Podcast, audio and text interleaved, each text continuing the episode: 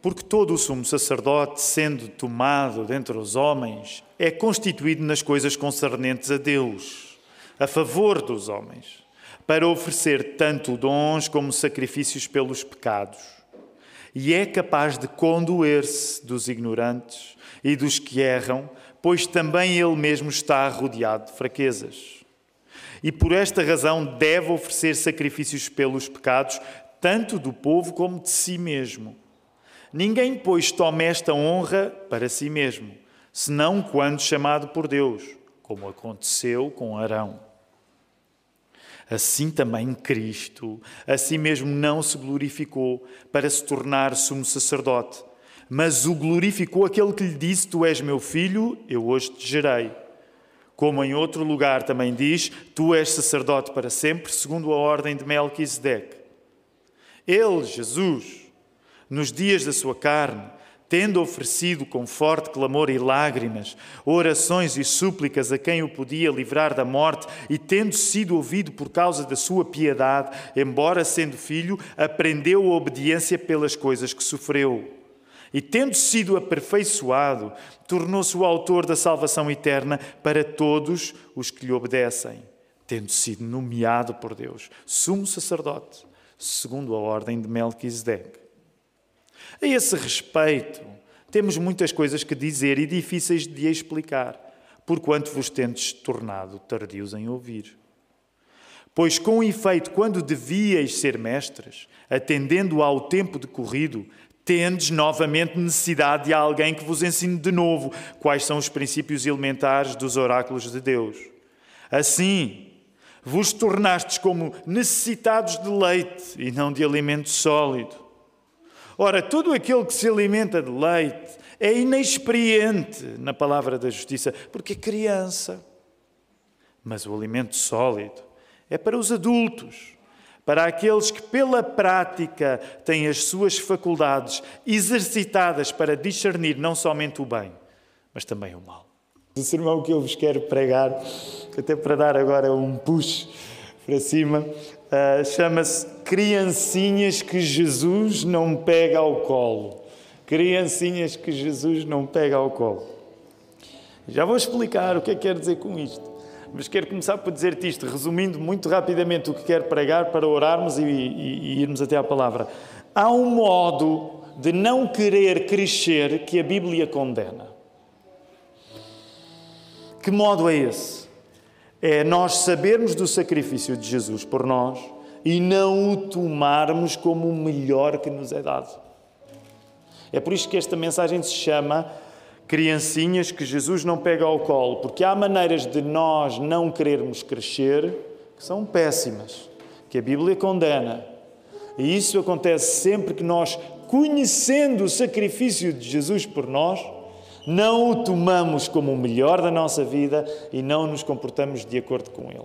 E é isso que nós também vamos orar agora para que o Senhor faça a obra acontecer de nós não sermos crianças na hora em que não somos chamados a ser como as crianças. Vamos orar. Querido Deus, é bom nós estarmos juntos. Passámos uma semana uh, com coisas que nos entristeceram, mas que não derrotaram a esperança que nós temos em Ti, Senhor mesmo quando nós sentimos saudade dos nossos irmãos que partem, nós sabemos que tu tens planeado um reencontro, Senhor. E agradecemos-te por ele. Senhor, nós agradecemos por fazer parte de um corpo desta igreja local que, sendo bastante imperfeito, mas que tu tens dado a fé suficiente para, em tantas vezes, nós nos comportarmos de acordo com aquilo que dizemos a partir da palavra de Deus.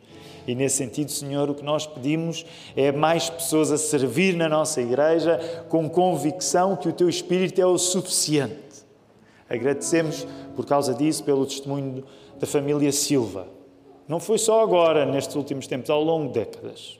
Ó oh, Senhor, e nesta hora em particular, nós voltamos a pedir pela família da irmã Manuela e pedirmos que tu possas semear fé naqueles que ainda não têm, Senhor. Fazemos isto em nome de Jesus porque sabemos que todo o testemunho que ela deu ao longo de décadas não foi vão, porque a palavra, quando ela é usada debaixo da tua graça, ela não volta para ti vazia. Senhor, por isso nós também, neste mesmo espírito de convicção, Nós pedimos nesta hora que tu nos abras os ouvidos para ouvir esta palavra. Ajuda-me a pregá-la com fidelidade. Ó oh, Senhor, naqueles que têm fé, que possam sair com uma fé mais forte ainda. Naqueles que não têm fé, que este possa ser o dia em que fé exista. Senhor, nós. É tonto, mas às vezes nós temos vergonha de pedir grandes coisas. E tu és um pai que nos quer dar grandes coisas. E nós queremos ver fé a acontecer nesta igreja, Senhor. Com as crianças que aqui estão, com as pessoas que nos visitam, com aqueles que ainda não têm fé, que este possa ser um dia de salvação. E oramos não apenas pela Igreja da Lapa, porque é uma migalha na tua obra. Nós oramos pelas nossas igrejas, as igrejas que são tuas, que estão espalhadas por Lisboa, por todo o Portugal, por toda a Europa, por todo o mundo. Ó oh, Senhor, e que este seja um dia em que o nosso louvor se arrebite e que nos levante. É isso que nós pedimos nesta hora. Não oramos na nossa força, porque a nossa força tanto uh, chega como vai, mas oramos no nome de Jesus. E por isso a igreja pode responder com convicção: Amém. Foi uma convicção mais ou menos, mas eu, a meio do culto, eu vou ajustar contas convosco. Vamos até à palavra. Nós temos uma parte uh, hoje, assim, um pouco mais analítica de texto que eu quero fazer convosco. E não é que eu queira despachar esta parte analítica rapidamente, mas sim, de certa maneira, vamos. Uh, aperta aí o cinto, porque há aqui uma parte assim de interpretação de texto que eu quero que tu compreendas uh, que está a acontecer aqui. Para que não caias aqui do céu aos trambolhões e descontextualizado, eu quero dizer-te uma coisa que tem sido uh, o grande assunto deste estudo da Carta aos Hebreus, que nós começámos a fazer já há perto de dois meses. Quando tu entras neste capítulo 5, que foi o que nós lemos agora, tu estás a entrar eh, numa parte em que, uma vez mais, a carta aos Hebreus afirma o seu grande assunto. O grande assunto da carta aos Hebreus é dizer que não há sacerdote como Jesus. Tu não sabes bem o que é, que é isso, sacerdote. Sacerdote é a pessoa que se mete no meio entre ti e Deus. E a circunstância destas pessoas, a quem o autor desta carta escreveu, é que elas tinham vindo do judaísmo, tinham vindo da religião judaica. E agora que se tinham tornado cristãs, elas estavam a passar por dificuldades. É uma coisa que eu quero dizer-te, para te animar hoje. Quando tu és cristão, tu passas por dificuldades. Amém? Ninguém as deseja. Este amém não é, venham mais, mas é no sentido em que é verdade. Portanto, aquilo que tu passas mal em 2022 por seres crente, aqueles hebreus passavam mal há perto de dois mil anos também. Qual era a tentação deles, tendo em conta que eles tinham vindo do judaísmo? Epá, se eu voltar atrás e em vez de continuar a ser cristão, voltar ao judaísmo, talvez a minha vida melhore.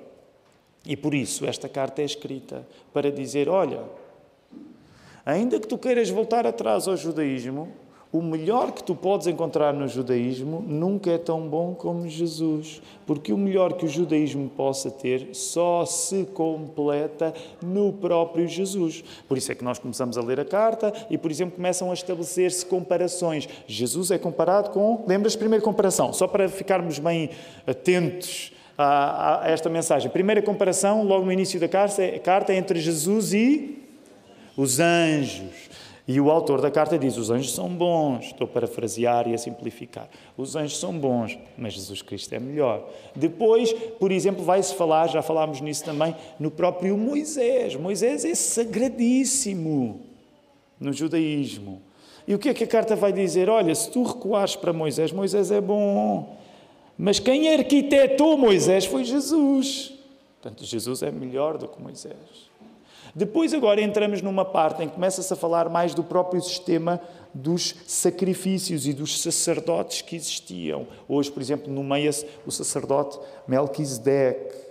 E uma vez mais, o que o texto está a querer dizer, olha, todo esse sistema é bom, mas Jesus é melhor. É por isso que quando tu entras na nossa igreja, se tu olhares para o cartaz bonito que está do lado esquerdo, tu tens, tu tens aí o título do estudo da Carta aos Hebreus: Melhor é impossível. Melhor do que Jesus é impossível. E uma das coisas que eu quero que tu repares agora é que nestes primeiros hum, dez versos. Portanto, olha aí para o teu capítulo 5 da carta aos Hebreus, domina aí o texto, olha para ele, deteta aí rapidamente uns sinais, porque vamos caminhar agora rapidamente nestes dez versos. Para tu compreenderes um movimento que é feito, vamos dizer assim, nesta direção até o verso 5, aliás, até o verso 4, e depois do verso 5 até o verso 10, na direção contrária. Não no sentido em que se vão dizer coisas que estão em choque, mas no sentido em que há uma dinâmica do texto. Portanto, vamos entrar numa parte um pouco mais densa do sermão, que é análise de texto, que é compreensão de texto. Parece, eu sei, tu vieste à igreja e há alturas em que parece que estás numa aula de português, outra vez, não é?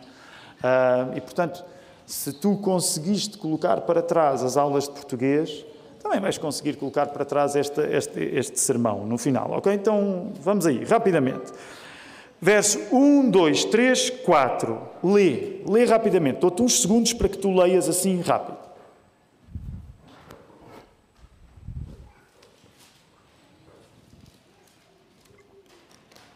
Sei que não te dei muito tempo, então, mas vamos lá. Algumas das coisas que estão a ser ditas nesses primeiros quatro versos é que são precisas duas coisas para termos um sacerdote. São precisas duas coisas para termos um sacerdote.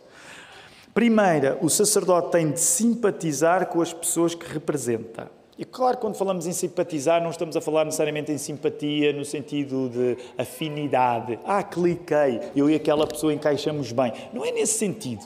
No sentido de ele tem de ter uma ligação. Ele tem de ter uma empatia com a pessoa. Então, tu sabes que estás na presença de um sacerdote quando ele simpatiza com as pessoas que está a representar. Segundo aspecto, ele tem de ser posto ao trabalho pelo próprio Deus. Então, tu sabes que estás na presença de um sacerdote quando ele simpatiza com as pessoas que representa e quando ele foi posto ao trabalho pelo próprio Deus. Então, nos primeiros quatro versos é isso que te está a ser dito. Ok? Até o verso 4 é isso que está a ser dito. Do verso 5 ao verso 10, tu vais ver como é que Jesus consegue ser um sacerdote ele próprio. Então vamos por passos.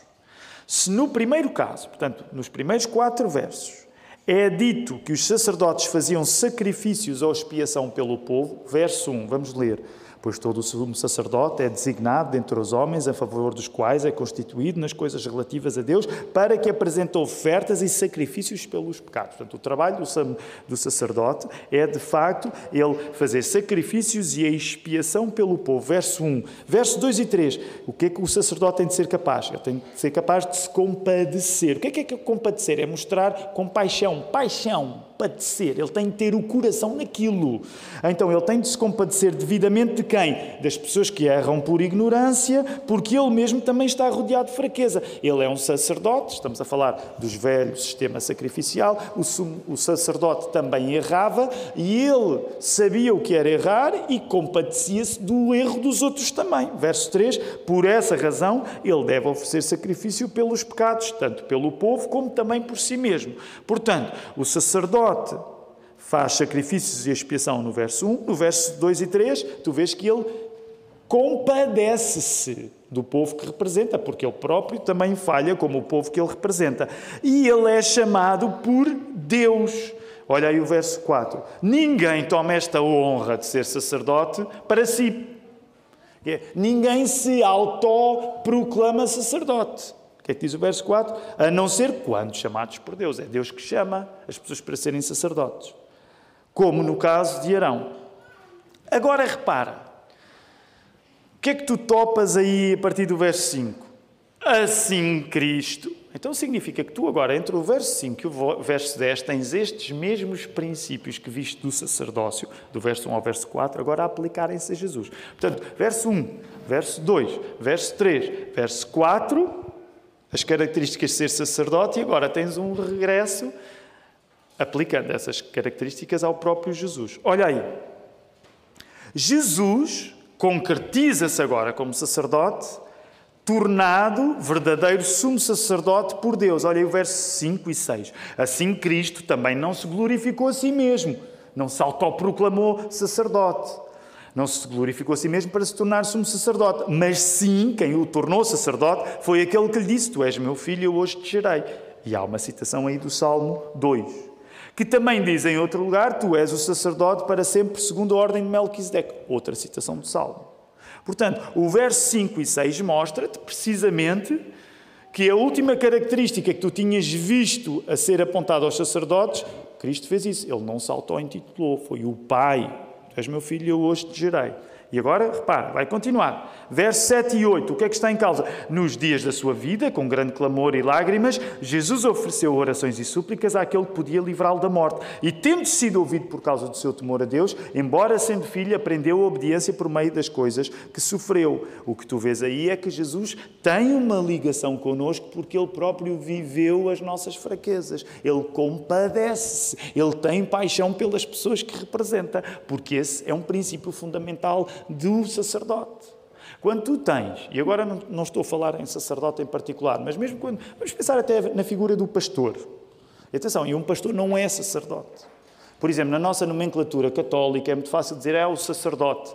Mas se nós, se fores protestante dos bons, dos sérios, daqueles que sabem o que é, que é ser protestante, tu não aceitas o termo sacerdote para ti. Ok? Eu não sou sacerdote.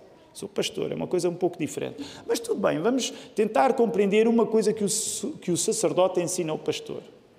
Se tu não te identificas com o teu povo, tu não vais servir o teu povo. Tu não vais muito tempo a aguentar a servir pessoas que não amas. Isto aplica-se não só ao sacerdote, não só aos pastores, como até vocês. Pensem, por exemplo, quando vocês têm um emprego que implica terem de lidar com pessoas que vocês não estão a amar assim tanto. O que é que geralmente acontece? Vai chegar a um ponto em que o teu amor acaba e tu vais arranjar outro emprego. Porque é um princípio simples que a Bíblia nos está a dizer. Se tu não tens o coração pelas pessoas que estás a servir, tu não te vais meter no meio dos problemas delas para as ajudar. É isso que significa, neste caso, servir a alguém. Aliás, permitam-me mais uma vez a referência que fizemos há pouco em relação à irmã Manuela e à maneira como a nossa igreja, através dos diáconos, a serviram. Ou nós amamos as pessoas realmente, ou nós não gastamos tempo com elas. Portanto, Jesus compadece por nós. Só isto dava um sermão. Eu acabava aqui já, acabávamos bem. Porque Jesus compadece contigo, porque Jesus te ama. Se Jesus não te amasse, ele não gastava tempo contigo. Mas vamos voltar lá. Então, Jesus, tu sabes que Jesus te ama porque aparece lá no verso 7 e 8 esta, esta empatia com as nossas fraquezas. Por último, no verso 9 e 10, vamos lá. Depois de aperfeiçoado, tornou-se a fonte de salvação eterna para todos os que lhe obedecem, proclamado sumo sacerdote por Deus segundo a ordem de Melquisedeque. Ou seja, Jesus exerce a sua função salvífica, como os sacerdotes não conseguiam, porque os sacerdotes eram apenas uma sombra da salvação uma maquete daquilo que viria a ser a salvação final no Messias. Então, isto significa que tu tens uma estrutura que literariamente, já noutras ocasiões falámos nisto, isto agora para quem gosta mais do estudo do texto bíblico em profundidade, tu tiveste as características do sacerdote, foram sendo ditas, e depois tiveste a aplicação dessas mesmas características para Jesus. Na Bíblia isto chama-se um quiasmo. Okay? Literariamente chama-se um quiasmo. Então, é uma das coisas que nós às vezes lemos a Bíblia e, podemos não notar, mas isto significa, isto é um texto assim, de facto, algo hum, consistente, literariamente sofisticado. Só para terminar esta parte, aqui de verso 5, verso 10, aliás, não é para, terminar ainda, mas para avançar. Tu tens aí referências ao Salmo 2, tens aí referências ao Salmo 110, porque lembra-te o que estava em causa. Aqueles judeus estavam a sentir-se apertados. Estavam a sentir que a vida estava difícil para eles serem cristãos. Então o que é que eles pensam? Vamos voltar ao judaísmo. Acontece que o autor da carta aos Hebreus está a dizer, usando o próprio a própria Bíblia hebraica, o próprio Velho Testamento, como nós cristãos chamamos, está a dizer: olha, mas tu não podes recuar ao judaísmo, porque o melhor do judaísmo se concretiza em Jesus. O que está em causa é o leitor desta carta aos Hebreus reconhecer em Jesus o melhor através da autoridade do próprio Velho Testamento. É por isso que esta carta tem tantas referências ao Velho Testamento. Ainda na quinta-feira passada, nós falávamos acerca, às vezes, da coisa difícil quando estamos a ler este texto, porque ele tem tantas citações e a maneira como as citações estão feitas, às vezes, atrapalha-nos a compreensão do texto. E uma das coisas que aconselhamos é, por exemplo, se tu estás a ler a Bíblia numa tradução mais difícil, Usa uma tradução dinâmica. Por exemplo, a Bíblia para Todos. Não é a tradução que nós aconselhamos mais para o estudo profundo, mas, por exemplo, se tu não tens familiaridade com a Bíblia, usa uma tradução mais dinâmica para te ajudar a compreender o que o texto está a dizer. E aproveita, agarra as oportunidades para estudares a Bíblia em conjunto com as pessoas da tua igreja. Porque estudar a Bíblia sozinho é bom. Tu deves ler a Bíblia todos os dias sozinho em tua casa ok? Muitos de nós, esse período em que nós lemos a Bíblia sozinho, é, é, muito gratificante, porque muitas vezes estamos a ler a Bíblia e ficamos admirados com as grandes conclusões que nós próprios estamos a tirar. Uau! Sou mesmo esperto, coisa que eu hoje percebi a ler a Bíblia sozinho. Não é? Alguns de vocês são assim, pessoas espertas e tal, que tiram grandes conclusões a ler a Bíblia sozinhos. Mas deixa-me dizer-te uma coisa: é fundamental tu leres a Bíblia sozinho e tirares conclusões muito inteligentes acerca dela. Mas quando tu lês a Bíblia com alguém, ainda é melhor. Quem é que já teve uma experiência de ler a Bíblia com alguém e compreender com alguém as coisas que sozinho nunca teria conseguido compreender? Ninguém. Vocês precisam mesmo começar a ler a Bíblia com alguém. Ninguém.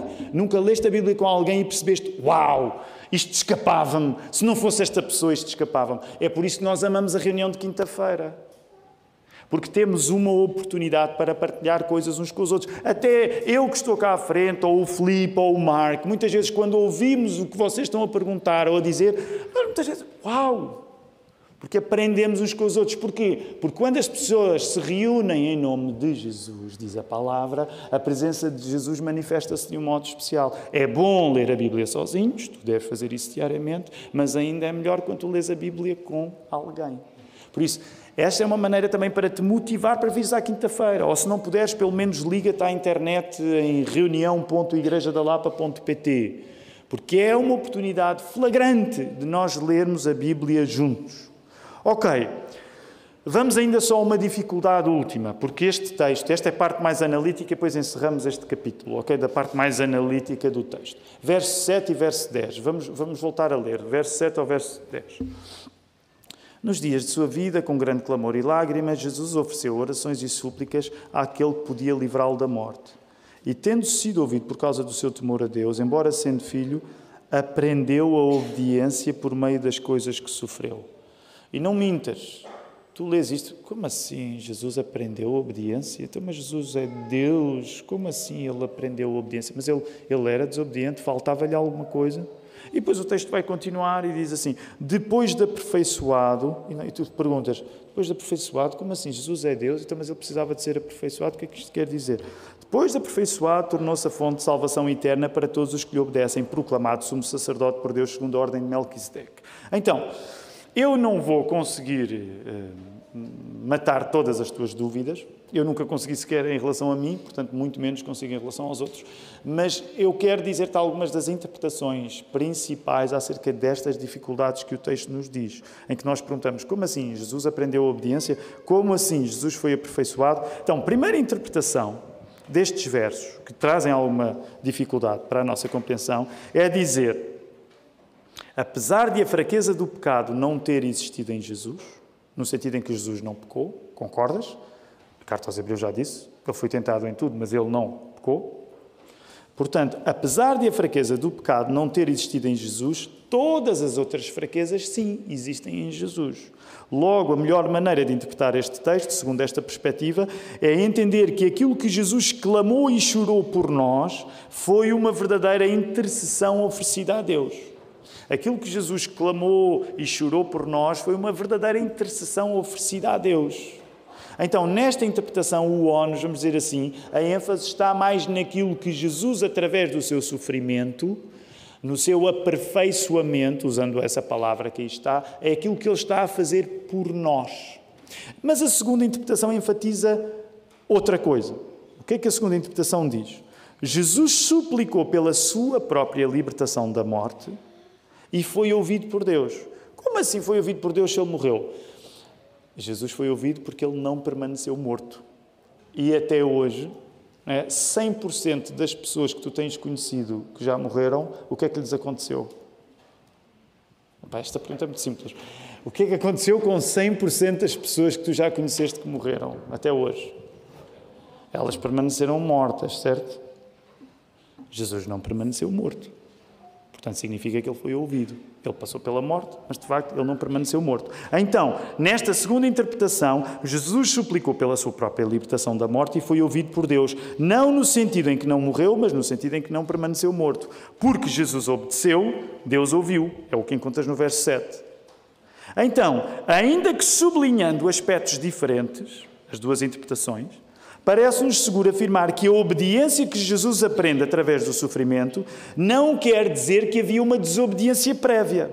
A obediência que Jesus aprende através do sofrimento não significa que havia uma imperfeição que ele precisava de corrigir.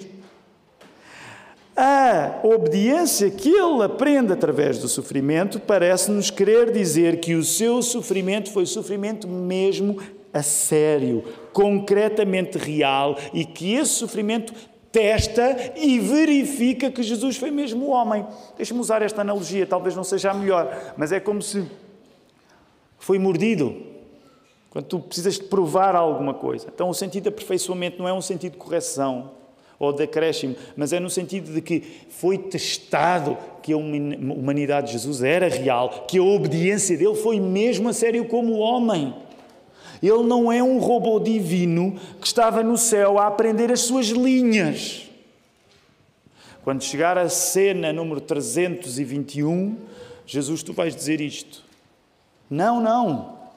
A sua humanidade é real. E quando encontras as suas palavras aí ser acrescentado ao aperfeiçoamento, não tem a ver com alguma coisa que é aumentada, mas tem a ver com ser testado se Jesus é mesmo homem, e ele é mesmo homem, porque ele sofreu como tu sofres, ele só não pecou, é a única exceção. De resto, ele sabe tudo acerca deste negócio de estar vivo com a vida que tu tens. Excetuando o pecado, não há nada que tu vivas que Jesus não saiba o que é. Nesse sentido, mais do que acrescentar alguma coisa a Cristo, o sofrimento autentica a obediência de Jesus. Foi uma obediência a sério, autêntica. A mesma lógica funciona na ideia de ser aperfeiçoado no verso 9.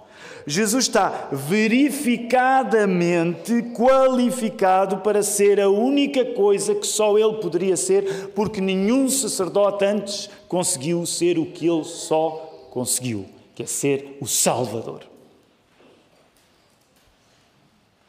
O facto de ele ter passado sofrimentos, a dimensão de aperfeiçoamento não é uma, uma dimensão de ser corrigido ou de ser acrescentado. É o sinal que ele era o único, foi testado e ele é o único que pode ir onde nenhum outro sacerdote pode ir.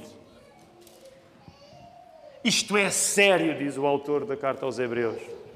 Ele viveu a tua vida, ele tem paixão Nesse sentido, quero dizer isto com cuidado, até porque é uma frase que eu não gosto especialmente, mas sim, nós podemos dizê-la qualificadamente: Jesus tem paixão por ti, no sentido em que ele foi completamente testado nas coisas que tu és testado. Se Jesus não quisesse saber de ti para nada, ele não se punha no negócio de ser testado nas circunstâncias que tu vives. Ele dizia assim: Não estou para isto. Vou escolher outra coisa qualquer para fazer. Eu sou Deus. Não preciso de passar pelas circunstâncias que as pessoas passam. Mas Ele compadeceu-se. É sério o sofrimento dele. Ele só não pecou. Ainda bem que não pecou. Mas Ele sabe o que é que tu estás a viver agora. E nós muitas vezes fazemos da nossa fraqueza, como temos visto, a razão para não levarmos até Deus os nossos problemas. É o contrário, Ele sabe. Ele sabe a tua fraqueza, Ele passou pelas tuas fraquezas, Ele compadeceu-se. Ele é um sacerdote que foi onde mais nenhum outro sacerdote foi. É por isso que nós não usamos o termo sacerdote. Eu não sou sacerdote, o Filipe não é sacerdote, o Marco não é sacerdote, nenhum pastor é sacerdote, nenhum padre é sacerdote. Não há sacerdotes depois de Jesus ter feito aquilo que fez. Acabou-se. Não há nenhum homem ou nenhuma mulher em quem tu possas colocar a tua confiança. Só Jesus sabe. Só Jesus. Deixem-me entrar agora numa secção final, onde, de certa maneira, a coisa vai endurecer. Porque a partir do verso 11 do capítulo 5, nós entramos numa secção que vai durar até ao verso 12 do capítulo 6, que é uma, novamente, é uma secção agora de correção. Estamos aqui numa parte de análise de texto e agora vem uma parte que vocês conseguem perceber bem. Vou dar-vos alguns segundos. Voltem a ler verso 11, 12, 13 e 14. Força.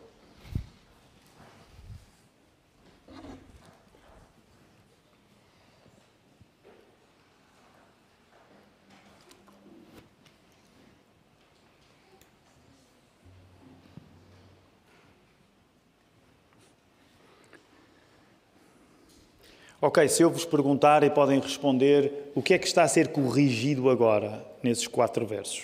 O que é que está a ser corrigido? De um modo geral, o que é que está a ser corrigido? O que é que o autor da carta aos Hebreus está a confrontar? É o quê? É um problema de, das pessoas serem quê? Daqueles hebreus serem o quê? Imaturos. Imaturos. Essa imaturidade dos cristãos que recebiam esta carta é que era o verdadeiro problema. E porquê é que eu te estou a dizer isto? Olha para o verso 11. Quando nós olhamos para o verso 11, geralmente, pelo menos acontecia comigo, até eu estudar em mais profundidade o texto bíblico, eu próprio caía nesse erro. Talvez tu caias nesse erro também. Tu lês o verso 11, na minha tradução aqui, a Almeida século 21, agora que eu estou a usar, diz aí, verso 11: Sobre isso, temos muitas coisas que dizer, embora difíceis de explicar, pois vos tornastes lentos para ouvir. E quando nós lemos o, o, o verso rapidamente, muitas vezes nós achamos que Pois estes assuntos são muito complicados. A carta aos Hebreus é sofisticada, estes assuntos são muito complicados. Portanto, isto é alta teologia, a pessoa tem de estar preparada para ler, para ler a carta aos Hebreus. Mas eu quero chamar a tua atenção, porque é que os assuntos são complicados? Olha agora aí com atenção, se calhar pela primeira vez na vida vais notar isso. Porque é que os assuntos são complicados? Está explicada a razão porque os assuntos são complicados. Qual é a razão? Aí no verso 11. Não precisas de um curso de teologia para perceber. Qual é a razão porque os, os assuntos são complicados? Porque nós somos tardios em ouvir. E voltamos a uma, mais uma das lenga-lengas da Lapa, que dizemos vez após vez, que é quando lidas com o verbo ouvir na Bíblia, ouvir nunca é apenas ouvir. Ouvir quer dizer muito mais apenas do que a ação que existe para que os teus ouvidos funcionem. Então, o que é que aqui está em causa? Aqui o que está a ser dito é que aquilo que torna as coisas complicadas na nossa vida não é a exigência dos assuntos, mas é o facto de nós não ouvirmos a palavra de Deus. Mais, mais, o problema, como tu vais ver, tem a ver com aquilo que nós, escutando, não guardamos. Já não nos deve surpreender que a pior negligência apareça aqui como a lentidão para ouvir. Porquê? Porque já no passado eu partilhei contigo que qualquer erro é sempre um erro de nós não guardarmos a palavra de Deus. Tendo em conta a quantidade de informação a que já tinham acesso, estes hebreus poderiam ser o quê? Olha aí o verso 12, o que é que eles poderiam ser? Tendo em conta aquilo que eles já tinham ouvido, eles já podiam ser o quê? Diz lá, está aí no verso 12, o que é que está aí a dizer? Eles podiam ser mestres. Deixa-me parafrasear agora o verso 12. Parafrasear, ok? Parafrasear.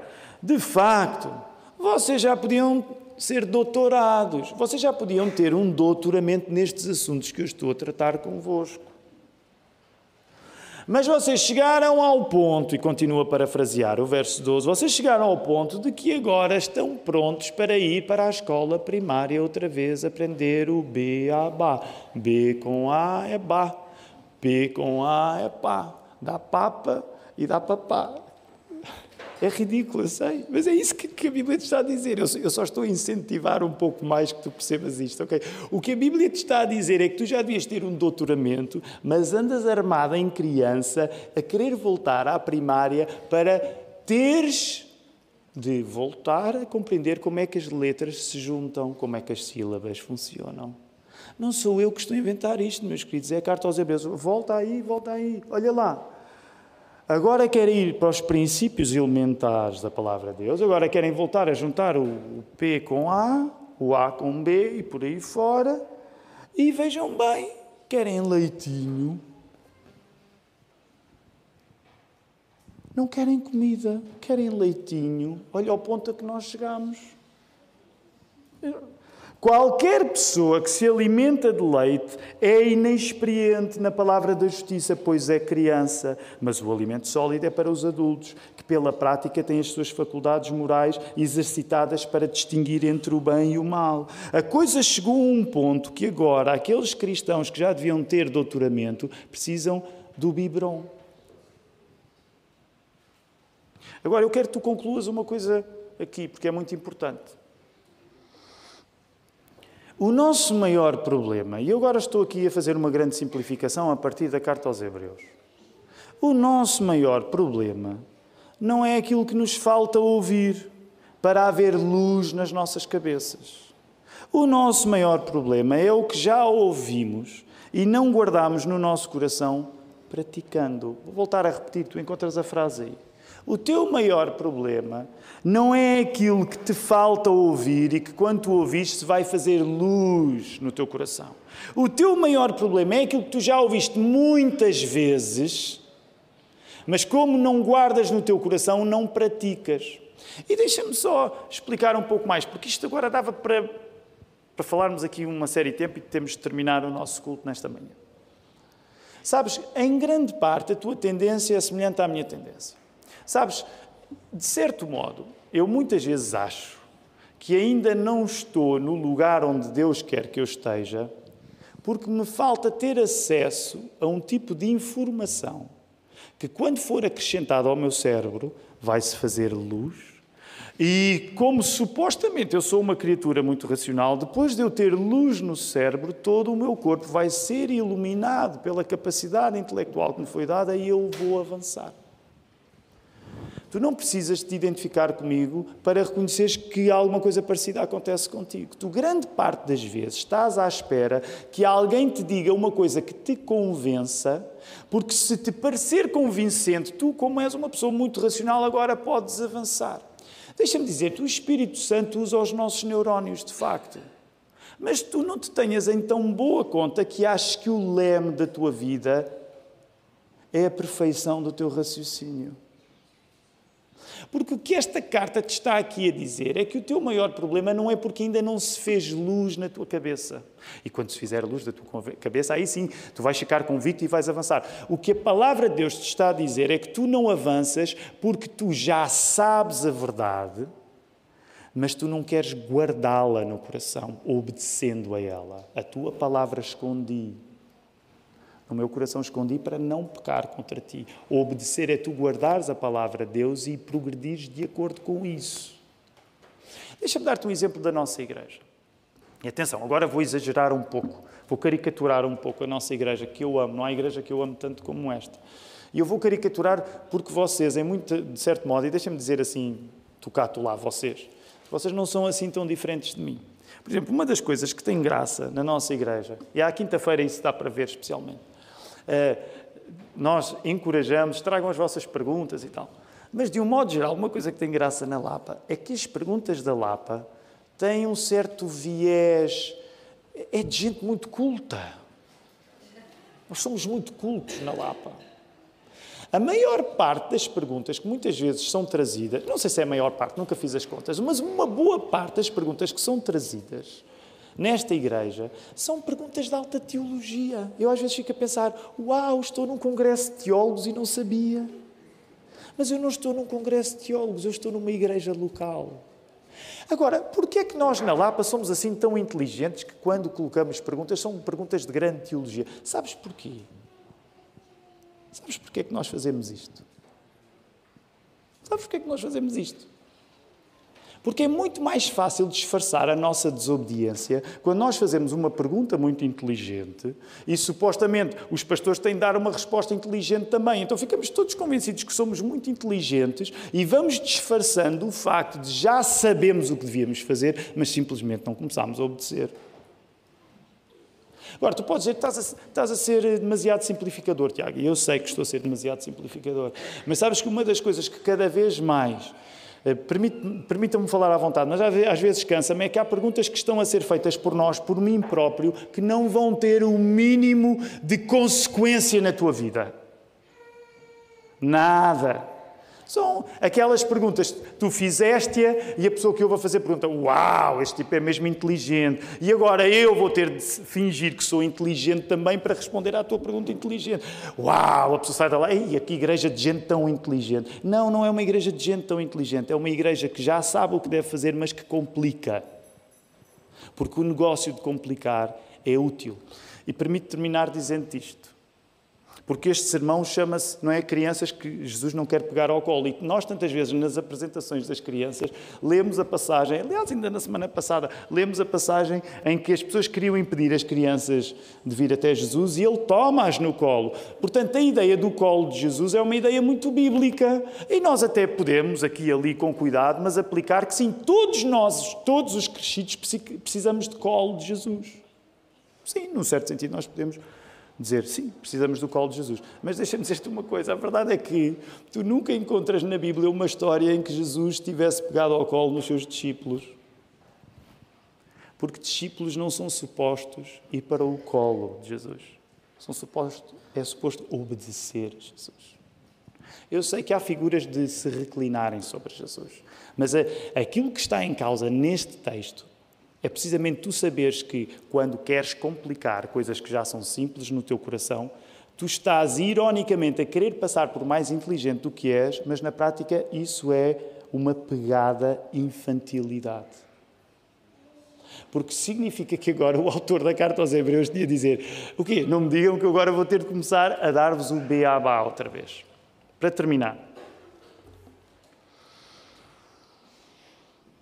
Se eu tivesse de resumir o espírito de Hebreus 5, eu diria assim: o melhor deste texto, o melhor de Cristo tratar do nosso maior problema, que é como o nosso pecado nos afasta de Deus, esse é o maior problema da nossa vida, como o pecado nos afasta de Deus, afasta dos outros, afasta de nós próprios, mas esse que é o maior problema nós deveríamos celebrar o facto de Jesus tratar deles e isso vê-se em amadurecermos nesta palavra revelada que temos ouvido. Tens a frase aí. O melhor de Cristo tratar do nosso maior problema, que é como o nosso pecado nos afasta de Deus, vê-se em amadurecermos nesta palavra revelada que nós temos ouvido. Nós vamos ser tentados a recuar continuamente para lições que nos parecem mais básicas, para o ABC, enquanto nós não materializamos o amor que temos por Jesus em simplesmente lhe obedecer, em simplesmente confiarmos na palavra que nos diz. Nesse sentido, eu quero dizer amorosamente: não queiras ser uma criança adulta que se por um lado complica as coisas, depois mais tarde vai se simplificar como se fosse um bebê que Jesus tivesse de pegar ao colo. E por isso, apesar de estar a partilhar contigo uma palavra de confronto, eu quero dizer-te para que tu saibas, caminha em obedecer àquilo que tens compreendido. Não compliques aquilo que já tem sido claro para ti. E lembra-te, lembra-te Jesus ama-te, Ele compadeceu-se. À fraqueza não se responde com ronha. À fraqueza responde-se com coragem. Jesus compadeceu-se por ti e avançou em relação à morte, para que tu, ao saberes que Jesus te ama, avances. Não voltes para o colinho. Avança com coragem porque Jesus deu-te a capacidade de tu poderes progredir. Que Ele nos ajude. Nós vamos louvá-lo uma vez mais através das nossas vozes. Quero convidar toda a igreja a poder ficar em pé.